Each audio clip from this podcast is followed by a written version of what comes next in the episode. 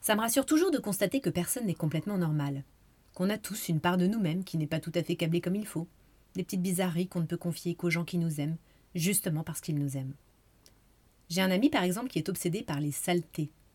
Alors c'est pas un maniaque de la propreté à proprement parler, même s'il a une bonne hygiène et que chez lui le ménage est plutôt bien fait. hein. Simplement il psychote, psychote sur certains types de saletés. Ça donne des conversations comme ça. Les obsédés épisode 3. Martin et les saletés. Il y a un mec dans le métro, il m'a marché sur le pied. Ouais bah ça arrive. Il t'a fait mal Non, il a fait une trace de sale sur ma chaussure.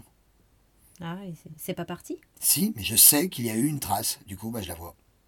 Mais elle n'est plus là. Non. Ah, putain, c'est toujours comme ça avec les traces, elles partent et elles restent. Hmm.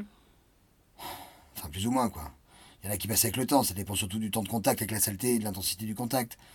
Mais par exemple, là, je, je sais que la trace va rester parce que le type m'a vraiment écrasé tout le pied. Et puis en plus, il ne s'en est pas rendu compte tout de suite.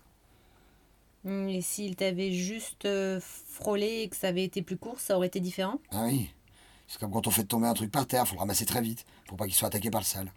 Tu veux dire qu'il a plus de chances d'être sali s'il reste longtemps par terre Ben, évidemment.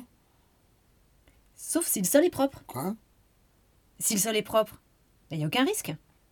Peut-être même que s'il est vraiment nickel-nickel, l'objet que tu fais tomber par terre peut être nettoyé par sa chute.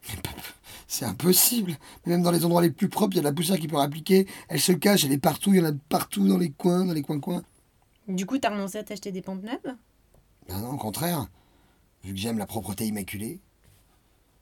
Ouais, mais techniquement, plus les chaussures sont neuves, plus tu prends de risques.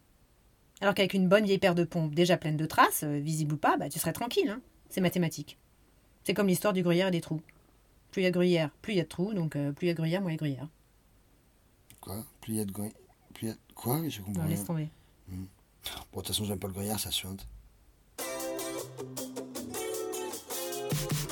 Vous venez d'écouter le troisième épisode des obsédés. Martin et les saletés.